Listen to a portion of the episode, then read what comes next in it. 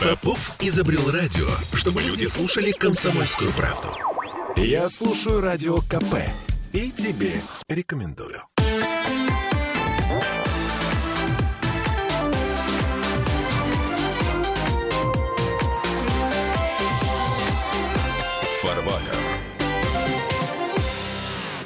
Демилитаризация и денацификация – это, по большому счету, это слова. Это такая пропаганда, слова предназначены для глубинного народа. Настоящая цель того, что происходит сейчас в Европе, ну и во всем мире, это глобальный передел. А, Причем а, это перелом скорее экономики, чем геополитики, и чем это обернется для нас с вами, и чем мы с вами должны заниматься для того, чтобы Россия вышла победителем из всего этого замеса. В ближайшие полчаса говорим об этом э, с Сергеем Ковиным, доктором технических наук. Сергей Викторович, здравствуйте.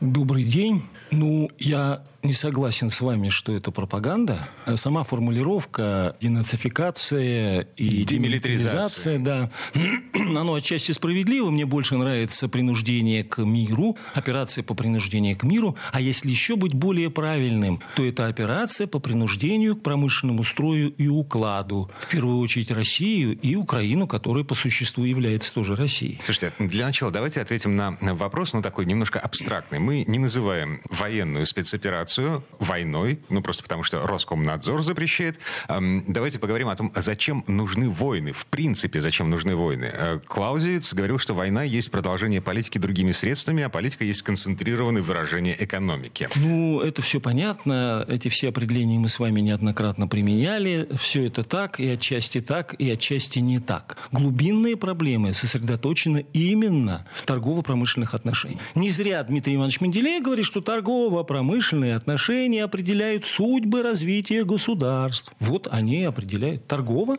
промышленные отношения.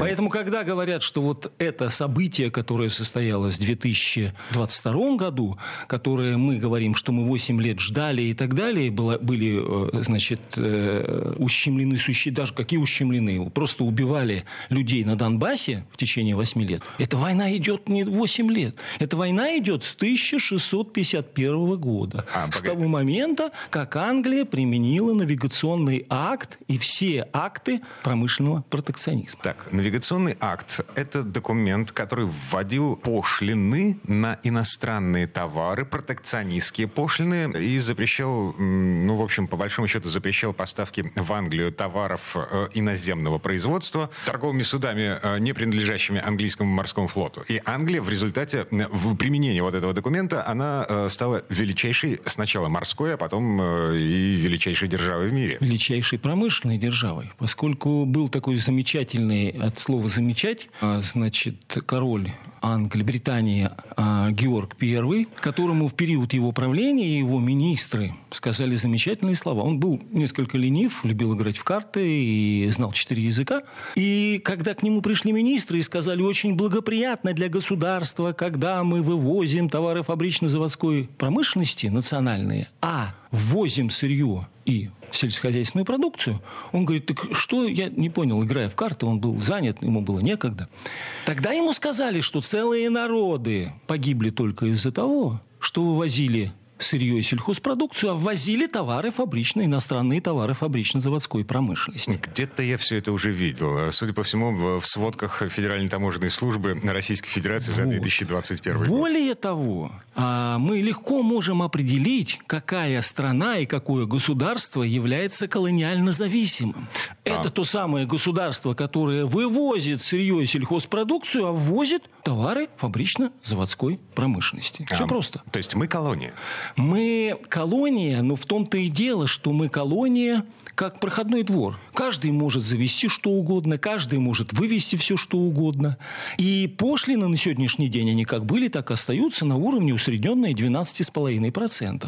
При этом они должны быть на уровне минимум 40%, что касается товаров фабрично-заводской промышленности, что касается акциза, алкоголя и с ним связанного табака и так далее, все это должно быть в размерах 100%. Так, смотрите, это что получается? А, бутылка того же вискаря, ввезенная из э, Великобритании в Россию, в результате подорожает, э, в, господи, в полтора раза, в два раза подорожает. Mm-hmm. Я не знаю, автомобиль, ввезенный из-за границы, э, мебель, та, товары народного потребления, одежда, ввезенная из-за границы, вот по вашим формула, словам, должна подорожать. Формула очень простая. Ну, во-первых, в политической арифметике дважды два не есть четыре. Так.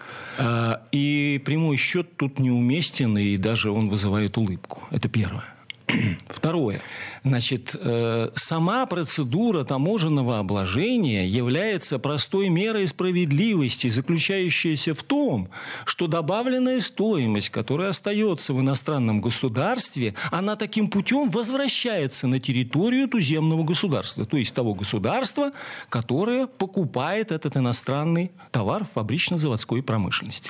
То есть что получается? Значит, костюм, сшитый в Италии, ввезенный в нашу страну, деньги, которые мы платим за этот костюм, мы платим итальянскому бюджету. Ну, естественно. Это же так все просто. Посмотрите, в чем, в чем наша проблема? В глубинном непонимании, а что мы относим к материальным затратам и что мы относим к добавленной стоимости. Это все известно и опубликовано в шеститомнике Менделеева. Там есть таблицы стоимости, себестоимости, из которой все это видно. Этого мало. Я сейчас скажу самые правильные слова, которые э, мы отразили вот в современной книге, называется «Нравственная экономия», которая вышла в 2022 году, следующего содержания. Не только богатство, всех же интересует богатство, да, всех в нашей стране интересует богатство.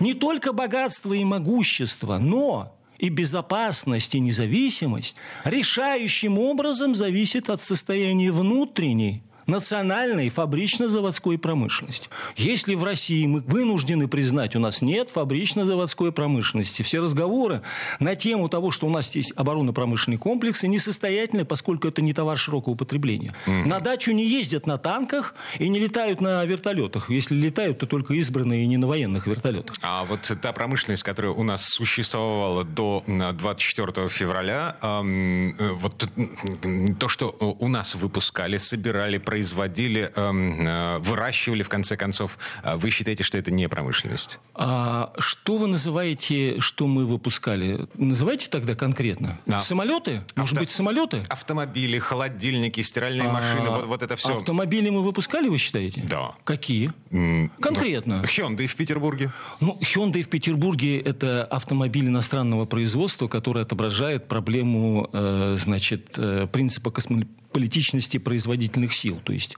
корейцы, учитывая этот фактор важный, поставили нам сюда оборудование для производства и так далее. Но проблема в другом. Только один э, э, Хавейл, да, правильное название? Да, Хавейл. Только один Хавейл у нас, к сожалению, имеет полный цикл производства, включая производство двигателя. А в Hyundai такого нет. Hyundai построил здесь завод по производству двигателей. Обещать и жениться – это разные вещи. Ну окей. А, а, события последнего месяца показали, что все это легко непринужденно накрывается медным тазом, потому что существуют логистические цепочки, и вся наша промышленность, она завязана на поставки, э, я не знаю, там, вплоть до э, запчастей к, к станкам. Если вы помните, в одной из наших передач кто-то из ваших выдающихся экономистов кричал здесь по поводу международного разделения труда. Есть такое понятие? Да, и вот это понятие, оно совершенно бессмысленно в ситуации сегодняшнего дня, поскольку самое главным является в этом случае не международное разделение труда, а ассоциация национальных производительных сил, заключающая именно в том, что мы могли бы производить все это на своей территории и оставлять всю добавленную национальную стоимость для наших людей. Um, в этом есть экономический смысл? Правда, на самом деле есть экономический смысл? Слушайте, ну, э, во-первых, еще раз хочу сказать, э, обложение таможенное – это простая форма справедливости – возврата тех средств, которые остались на иностранной территории, на туземную территорию. Если мы говорим о слове «правда» и «справедливость», да, то оно, как известно, является отрицательной формой альтруизма. Никому не делай того, чтобы ты не, э, чтобы, э, ты не хотел для себя. Поэтому в данном случае это совершенно очевидно, что это правда и что это справедливо. Угу. Вопрос в том, что делаем мы это или не делаем. Этого не делаем. Окей, okay. представим себе абстрактную машину, автомобиль стоимостью, ну, там, условный миллион рублей. Значит, если мы этот автомобиль перевозим через границу внутрь нашей страны, вот, и облагаем стопроцентной пошлиной, он здесь стоит уже 2 миллиона рублей. Эти, этот миллион дополнительный, он уходит в российский бюджет. Значит, так, такая э, логика. Да, логика такая, только я хочу некоторые дать пояснения, связанные с историей значит, Николая II жизни нашего императора последнего. В 1894 году Вильгельм II, прибыв в Россию, предложил первое через Сергея Ильича Витта назначить 50%, они уже тогда назывались боевыми пошлины, боевые, то есть это вызов боевые пошлины на все товары, поставляемые из Америки. Это был 1894 год. Он получил отказ. А, в чем проблема в данном случае? Да? Что пошлины, пошлины определяют не только их фискальную величину, они определяют и полезность или бесполезность развития того или иного производства на территории Российской империи в тот момент, в последующем Советском Союзе, сегодня в Российской Федерации. Нет, что получается? Эм, мы заставляем иностранного автопроизводителя строить завод в России для того, чтобы э, эту машину э, можно было продавать здесь за миллион, за тот же ну, условно говоря, миллион сто. Вот. Но так, чтобы эм, все налоги, вот это все, эм, и рабочие места, и, соответственно, э, зарплаты, вот это все, это было в нашей стране, а не где-то за границей. Давайте мы дадим определение, э, что это за нравственная экономия, да? Вот это определение давайте дадим в следующей четверти часа. Прямо сейчас на нас реклама наступает. Вернемся.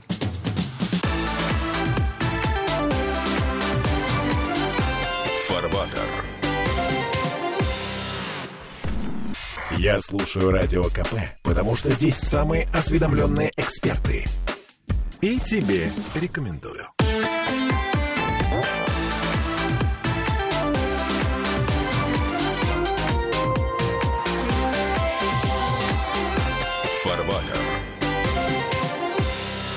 А это мы вернулись в петербургскую студию радио «Комсомольская правда». Я Дмитрий Делинский, Сергей Кобин, доктор технических наук. Вместе пытаемся разобраться в том, как наша страна вернет себе могущество и процветание. В результате, в том числе, тех перемен, которые происходят по итогам демилитаризации и денацификации Украины. В предыдущей четверти часа мы остановились на определении нравственной экономии. Да, нравственная экономия. Прежде вот я, чем я дам определение нравственной экономии, двух э, определений, я хотел бы сказать, что вообще на сегодняшний день вот то, что произошло, это время очищения. Так. Время очищения, без которого мы не сможем. Поэтому мы сейчас первую формулировку мы ее четко понимаем, да, что не только богатство и могущество, но и независимость и безопасность государства решительным образом зависит от состояния внутренней национальной фабрично-заводской промышленности. Не есть она, все есть, нет ее, ее нет. Да, в предыдущий четверть часа мы пришли к выводу, что по большому счету... Без на... этого никак. Национальной промышленности Без у нас этого нет. Никак. А, да. Потому что вся наша национальная промышленность так или иначе завязана на... Без этого никак. Ну, кроме того, что у нас национальная промышленность находится в упадке. Окей, хорошо. Она находится в упадке, ее просто нет. Если мы говорим об оборонной промышленности и оборонно-промышленном комплексе, она у нас в приличном состоянии, но товары, которые производятся или оборудование, или материалы и все остальное, что производится в оборонной промышленности, это не есть товар широкого потребления для людей. Это первое. Второе. Вот то, что произошло, это повод для очищения, потому что всему происходящему мешает коррупция. Сейчас мы к этому перейдем к вопросу, да? А пока я даю определение, что такое нравственно. Это очень просто. Это для других. Потому что частная экономия, о которой мы сейчас тоже поговорим в разделе «Экономия», да? Почему экономия? Потому что объективные законы развития общества. Какие такие объективные законы развития общества? А потому что экономия бывает частная, домохозяйство, или, как Ленин писал, экономия кухарки, которую называют в своих трудах Фридрих Фридрих Лист «Домохозяйка» или «Домохозяйство». Есть национальное политическое, то есть политическое – это как политика, как наука о социальном развитии государства, социум, опять же, для других. И есть космополитическое. И попытка выкинуть национальную экономию, которую мы наблюдаем сегодня путем глобализации, в том числе и в России, заканчивается катастрофой. Вот в подобных случаях, которые мы сегодня наблюдаем. Теперь возвращаемся к коррупции. Не к той коррупции, о которой говорит Навальный, ни в коем случае. Нет. Мы говорим о коррупции, вносимой иностранными государствами, вслушайтесь внимательно в политику национальных правительств. Смотрите, Путин в начале марта подписал закон, согласно которому все деньги на счетах российских чиновников, превышающие доход за три года, если чиновник не может подтвердить законность и легальность происхождения этих средств, они должны быть конфискованы в пользу государства. Ответим советскими словами. Сердечно одобряем и горячо благодарим. На, от имени всего народа. От имени всего русского народа. Так, это первый шаг. А в чем проблема? Значит, давайте я ее сформулирую с помощью нескольких примеров для начала для частной экономии, национальной экономии и космополитической экономии, так называемой мировой или э, глобальной. Вот всем известно Урсула фон дер Ляйн, это один из руководителей Евросоюза. Эта дама заявляет, что очень хорошо, когда дома и в доме существуют солнечные батареи и ветряки для получения электроэнергии. Но это хорошо. И это хорошо, не поспорить для одного дома. Но если мы будем заниматься уже в разделе нация и в разделе политической экономии государства, мы столкнемся с тем, что для цементного завода или для цветной металлургии, или для других видов производств, включая керамику, стекло и другие обрабатывающие отрасли, которые сегодня в количестве восьми написали письмо в Евросоюз, мы встанем и вся промышленность станет. Это неприменимо. Оказывается, что очень хорошо и удобно для частной экономии, для экономии кухарки или домохозяйки – совершенно является глупостью и неприменимым для национальной и политической экономии. А, потому что кухарка может немножко затянуть пояс и выключить там, я не знаю, утюг. Значительно глубже. По причине понятной, пишет об этом Фридрих Лист, и очень простой. Потому что портной – это не нация, а нация не портной. Потому что один дом – это не национальная территория. И потому что одна семья – это не союз миллионов семей. Почему я и называю в книге в своей нравственная экономия, поскольку это нравственная для других, а экономия, учитывающая не только интересы частного домохозяйства или кухарки, а общества, людей, для всех, для нас, в том числе, в первую очередь, для нации русских людей. Так, хорошо. В чем смысл нравственности в понятии экономика. Альтруизм и экономика, ну, мы помним Карла Маркса, который говорил, что нет такого преступления, на которое капитал не пойдет ради 300% э, прибыли. Я бы хотел, чтобы мы этот вопрос э, обсуждали более глубоко. В э, эфире, я считаю, мы его не обсудим глубоко. Э, мы должны четко понимать понятие капитала Карла Маркса и Дмитрия Ивановича Менделеева. Да, у Менделеева это доля богатства, да. отнесенная на промышленность, а у Карла Маркса это э, меновая ценность в одном случае это производительные силы, в другом случае меновые ценности. Я бы не хотел сейчас вносить сумятицу в умы наших радиослушателей, а хочу привести простые примеры в отношении коррупции, вносимой иностранными государствами в политику национальных правительств. В России, например. Так, в современной России. Да, да, да, современной России. Мы с вами сейчас можем взять пример замечательный. Э, есть такая книга э, «Новая исповедь экономического убийцы». Это агент ЦРУ написал эту книгу, Джон Перкинс. И в этой своей замечательной книге он пишет, наша задача стоит довести государство до банкротства. Привожу практический пример. 1985 год. Мы теряем акциз, это 32% бюджета. Это антиалкогольная компания. Советского Союза, да. Да, Михаил Сергеевич Горбачев запретил людям да, пить. Михаил Сергеевича Горбачева я бы хотел охарактеризовать. Я не могу его назвать преступником по юридическому закону, но я могу его назвать нравственным трупом. А, сухой закон, значит, 1985 год, а 1980... Советский, советский бюджет теряет... Э, какую 32%. 32%, 32 бюджета. Это и называется акциз. Это и есть акциз. Акциз – это алкоголь, табак, сахар. После этого мы в 1988 году мы начинаем обналичивать деньги. Кстати, эта беда продолжается до сих пор. Мы даже сейчас закрыли валюту, а все равно рубли обналичиваем. Рубли получают наличные хождения как попало. Ничего хорошего в этом нет. И это приводит к тому, что бюджет размывается. Так вот, Перкинс, которому дочь сказала, папа, если если тебя убьют, мы поднимем твое знамя, ну, его не убили, мы поднимем твое знамя и пойдем вслед за тобой бороться за это. Перкинсон говорит, после этого мы заходим в государство, и мы говорим, вы должны приватизировать следующие отрасли. Какие, как вы думаете, Дмитрий, они предложили приватизировать отрасли? А, нефтянку? Да, все глубже, понимаете? Как, вот пишет Перкинс, он тоже не погружался глубоко в эту историю, как Менделеев, да, или как там Фридрих Лист с позиции нравственных категорий и ценностей. Нет, они решили приватизировать электроснабжение, энергоснабжение, теплоснабжение, водоснабжение, канализация и так далее, и так далее, и так далее. На самом деле, включая вы правы полностью, это раздел материальные затраты себестоимости. Угу. Туда входит пять составляющих. То есть промышленные предприятия, они так или иначе должны получать электричество, воду, э, вот это все для того, чтобы элементарно работать. Коротко говоря, все эти отрасли, они работают в интересах обрабатывающей промышленности. И по своему назначению они второстепенные, вторичные, вспомогательные, с нулевой рентабельностью или планово-убыточные. Mm-hmm. Но их сделали главными, основными и прибыльными. Это вот, вот, формула простая. Как только, об этом пишет Перкинс подробно, как только они делают приватизацию, любое производство гвоздя, стула, табуретки, чего хотите, я не говорю про автомобили, самолеты и так далее, становится убыточным. Кстати, для справки, сегодня киловатт-час в России и гигакалорий стоит больше, чем в Америке. Mm-hmm. Не смешно ли? Но это без учета падения рубля. Ладно. Окей, э, значит, иностранные спецслужбы, иностранные государства заходят э, на рынок коммунальных услуг.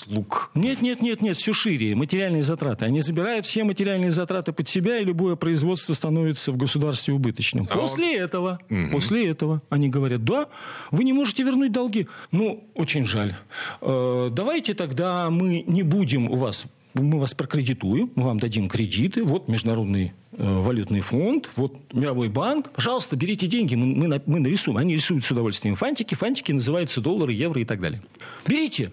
Государство их берет, как это было при Ельцине. Мы же только при Путине рассчитались с долгами. Да? Mm-hmm. До этого мы брали фантики с удовольствием и пользовались ими. После этого приходят к государству и говорят, слушайте, ну вы не можете отдать долги. Да. Ну, тогда, знаете, вы будете за нас голосовать в ООН по нашим правилам, в Организации Объединенных Наций. Ну, примером такому является, вот примером таким является визит товарища Ельцина, который сообщил американцам «Боже, спаси Америку». Не «Боже, спаси Россию». Не понимая, кстати говоря, что такое Боже и почему он должен спасти Америку. Если в смысле нравственном, то, конечно, ее спасать надо. Это точно, абсолютно. Но тем не менее, они говорят, будете голосовать в Организации Объединенных Наций как надо. Вот почему сейчас вся Европа, вытаращив глаза, делает все, как им приказали. Так. Понимаете, да? Второе, тихонечко, тихонечко, тихонечко. Второе, если только это государство попало в ловушку невозврата кредита, им говорят, ребята, все прекрасно, все хорошо. Давайте-ка теперь вы поставьте на своей территории военные базы. Но для этого нужно коррумпировать Коррупция, вносимая иностранными государствами в политику туземных правительств. Нужно коррумпировать кого? Кто у нас занимался приватизацией, я забыл. Э, РАО ЕЭС и так далее. Чубайс. Какой-то Чубайс. Кто такой Чубайс? Надо разобраться. А почему он это делал? В каких интересах? Давайте прочитаем Райнерта. Он говорит, что если мы видим, что государство не согласно с нашими решениями, мы говорим, что надо убить президента. Мы сегодня слышали подобное сегодня? Со стороны Украины хотя бы, да, и не только, да?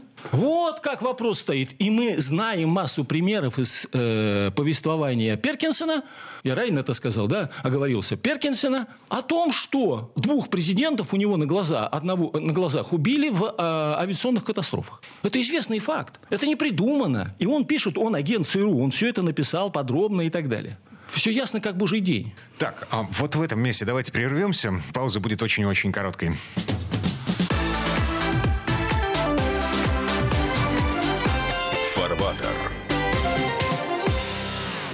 Бесконечно можно слушать три вещи. Похвалу начальства, шум дождя и радио КП.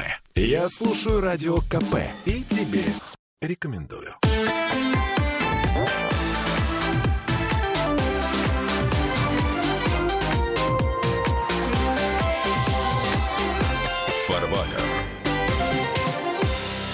Это мы вернулись в петербургскую студию радио «Комсомольская правда». Я Дмитрий Делинский, Сергей Кобин, доктор технических наук. Продолжаем обсуждать то, что происходит вокруг нас и как все-таки наша страна выйдет из этой ситуации, выйдет победителем. И не в том смысле, что в каком-то военном смысле победителем, а выйдет сильнее, экономически сильнее в первую очередь. Потому что мы же понимаем, что все события, происходящие в Центральной Европе, все события, происходящие в мире, так или иначе завязаны на экономику. В предыдущие четверти часа мы остановились на том, что западные спецслужбы, я не знаю, мировое правительство, кто все эти люди, они занимаются подкупом Они подкупают э, ключевых людей, принимающих решения, для того, чтобы страна попала в зависимость. Я правильно понимаю? Мы сейчас избавляемся от зависимости от э, коллективного Запада. Ну, я бы вот еще раз хотел сказать, на сегодняшний день это время очищения. Нужно от этой всей грязи, безнравственности, аморальной деморализации экономики нужно уйти. Первое. Второе. Я приведу практические примеры, поскольку наш э, идеализм всегда должен быть практическим. Меня многие называют идеалистом, а я практический идеалист. Примеры. Товарищу Зеленскому, как и стало вдруг неожиданно известно, дали 1 миллиард 200 миллионов и купили дом на Майами. Это что такое? Не что иное, как коррупция, которая заключается в том, что руководители государств должны быть коррумпированы. В китайском э, сообществе в ЦК КПК был такой э, господин Бо Си Лай. Это история с семи, по-моему, летней давности. Да, да, да. да Где-то да. давно, в общем. Вот. А история очень простая. Английская разведка вместе с ним был у него соответствующий направленец. Им было выведено из бюджета Китая ориентировочно то ли 27, то ли 37 миллиардов долларов. И в тот момент, когда их направленец попросил больше денег за обслуживание счета, Бусила и его жена пожалели этих денег, и этот агент был отравлен цианистым калием. Oh. Закончилось все тем, что э, якобы он отравился не цианистым калием. В итоге на сегодняшний день Босилай имеет э, пожизненное заключение, а его жена высшую меру наказания с отсрочкой исполнения приговора. Представим себе на секундочку, это были события в тот момент, когда Си Цзипинь заходил на свое управление в, в Китае. На Представим себе на секундочку, КПК. если бы Бо Силай стал сегодня председателем КПК. Мы бы воевали с Китаем. То есть задача стоит их коррумпировать, коррумпировать руководителей правительства, руководителей государства и с помощью этой коррупции заставить их вступить в войны. Кстати говоря, история с Родченковым, история с допингом, история с отсутствием нашего флага – это как раз та же самая история. Это то, что позволительно в действиях Америки. То есть это дача взятки должностному лицу, у них это официальная возможность. То есть провоцирование на взятку. За это сидит Бут, он никогда оружие не возил, но его спровоцировали на перевозку оружия и, и за это посадили. За это сидит Ярошенко, и за это же был пойман наш товарищ, который нам не товарищ, Родченко, который потом спровоцировал всю ту ситуацию, которую мы сегодня наблюдаем. Я всем задаю всегда один и тот же вопрос. А где у нас хоть производство одного, где у нас хоть один завод по производству допинга? Они все в Америке и в Англии. А где у нас хотя бы, хотя бы один офшор в России, в Китае или где-то? Они все почему-то в Англии, в Америке и в Европе. А, а в России нет ни одного офшора. А в Китае нет ни одного офшора. Поэтому это не э, коррупция, которая нам бытовуху, которая там дом такой, дом секой. Это само собой, это решается просто налогом на вмененный доход. Эта задачка решается как арифметика Пупкина. Но в данном случае, в данном случае мы наблюдаем системную деморализацию экономики через то, что наши господа, которые сидят в правительстве, которые сидят в органах власти, имеют двойные гражданства, счета за границей и готовы в любую секунду туда уехать. Я понимаю сегодня состояние души президента. Um, чистка. Вот, это слово прозвучало. Мы находимся в переломном моменте. Значит, э, момент этот переломный в первую очередь с точки зрения экономики. Мы, я настаиваю, мы продолжаем говорить об экономическом возрождении России. Сергей mm. Кобин, доктор технических наук и автор книги «Нравственная экономия». Э, курс лекций, который возрождает утраченную в России традицию подготовки государственных деятелей. Так написано на первой странице этой книги. Так и есть. Так и есть. Я бы хотел продолжить наш разговор в части того, что мы говорим, что вот это э, украинское событие, оно началось 8 лет назад, в 2014 году, после признания Крыма и так далее. Я позволю себе процитировать из книги, страницы 175, из, э, лекции номер 16, из моей же книги, да. Читаю. Тут некоторые, э, значит, э, примеры из истории протекционизма. Читаю. Крымская война 1853 года. Вот Палмерстрон, лорд Палмерстрон, он занимал ту же позицию, которую сегодня занимает Борис Джонсон. Что он пишет? Аландские острова и Финляндия возвращаются Швеции. Ничего себе. Так, Финляндия на тот момент была частью... В составе Российской империи. Да, Прибалтийский край отходит к Пруссии. Королевство польское должно быть восстановлено как барьер, обратите внимание, как барьер между Россией и Германией. И делают ударение не Пруссией, а Германией. Обратите внимание, Какую роль сегодня играет польское государство, королевство? Мгм. Именно этого барьера. Дальше идем. Молдавия, Валахия и все устье Дуная отходит Австрии. А Ломбардия и Венеция от Австрии к Сардинскому королевству. Кстати говоря, так сформировалась Италия как государство. Благодаря войне против нас 1853 года. А мы все вино их пьем. Крым. Дальше самое интересное. Крым и Кавказ отбираются у России, отходят к Турции. Опа. Причем на Кавказе Черкесия образует отдельное государство, находящееся в вассальных отношениях к Турции. Я прошу прощения, 1853 год. Крымская война. Теперь дальше чуточку отойдем, еще дальше отойдем. А в 1801 году э, Павлу Первому по голове-то э, табакерочкой или кастетом дали, и это что было? М, Это за- заговор?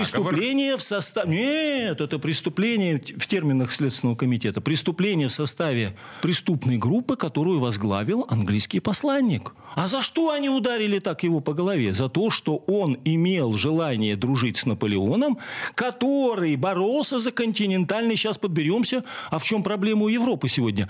Который боролся за континентальный протекционизм. Против Великобритании. Естественно, против английского преобладания промышленного, поскольку торгово-промышленные отношения определяют судьбы государств. Но возвращаемся к тому, чего Будет ли там Путин, будет ли там Павел I, Николай I, II. Так, им плевать на это все. Их интересует промышленное э, преобладание.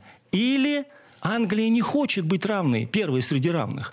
Англия хочет повелевать всеми, что она сегодня и делает, являясь Великобританией через посредством подкупа Демократической партии в Америке. Это, это абсолютный факт. Это абсолютный факт. Так. Чтобы этот факт подтвердить, чтобы этот факт подтвердить, я сделаю цитату из господина Бжезинского Збигнева. Это уже практически наши дни, это э, нулевые годы. Это еще какие наши дни, это, каким, э, это так подтверждает все, что происходит сейчас, что у вас волосы начнут становиться дыбом. Читаю. Этот кризис, назовем его украинский, не закончится никогда до тех пор, пока мы не достигнем своих целей. Наши цели вам хорошо известны. Это единое мировое правительство. Вот что нам нужно. И оно будет сформировано. Нравится вам эта идея или нет. Дальше все будет только хуже и хуже. Это не кризис. Это управляемый хаос. Общество не только должно принять идею единого мирового правительства, но и увидеть в нем свое единственное спасение. Для этого нужны войны, голод и пандемия по всему, и эпидемии по всему миру. Ам, Вопросы есть? Бжезинский ам, э, это один из советников э, американской администрации при, Президента Соединенных Штатов при- Америки в свой период. при э, многочисленных президентах свой Соединенных период. Штатов. Да, да, да. Поэтому надо понимать одну вещь. В чем же проблема сегодня Европы? У России нет промышленности и нет технологий. Но у Европы есть, было, было, было, дешевое сырье. Стояла задача стрельбы дуплетом. Одновременно с тем, чтобы Россия никогда не получила ее, нужно изолировать, о чем мы только что процитировали Палмерстрона, который любил говорить, как тяжело жить, когда с Россией никто не воюет, мы уже это говорили, да? И второе, и второе, Европа, получая дорогое сырье, вся ее промышленность становится на колени. Сегодня при той стоимости, которая есть у них на бензин, при стоимости э, той цены, которая есть на газ, для промышленности, я говорю, не для домохозяйств, это катастрофа для Европы, в первую очередь для Германии. И этот выстрел в голову Европы, и этот выстрел в голову Германии. Вот главная цель, которая сегодня достигается, в том числе таким путем. Минута до конца программы. Мы-то что? Мы как из всего этого хозяйства выберемся? Только, только, у нас нет других вариантов. Только развитие внутренней фабрично-заводской промышленности. Мы должны прекратить заниматься болтовней, убрать этих никому не нужных юристов, экономистов и прочих болтунов. Нужно заниматься, нужно, банкиров, нужно заниматься реальным сектором экономики. Мы потеряли промышленное образование, мы потеряли профессионально-техническое образование. Нам нужно срочно восстановить национальную промышленность. Будут заводы, будут и театры, будет нормальная человеческая жизнь. Сергей Кобин, доктор технических наук, автор книги «Нравственная экономия». Эм, как написано на форзаце этой книги, это курс лекций, который возрождает утраченную в России традицию подготовки государственных деятелей. Ну, фактически, это э, книга о том, как вернуть государству независимость и процветание. Будем надеяться, что так.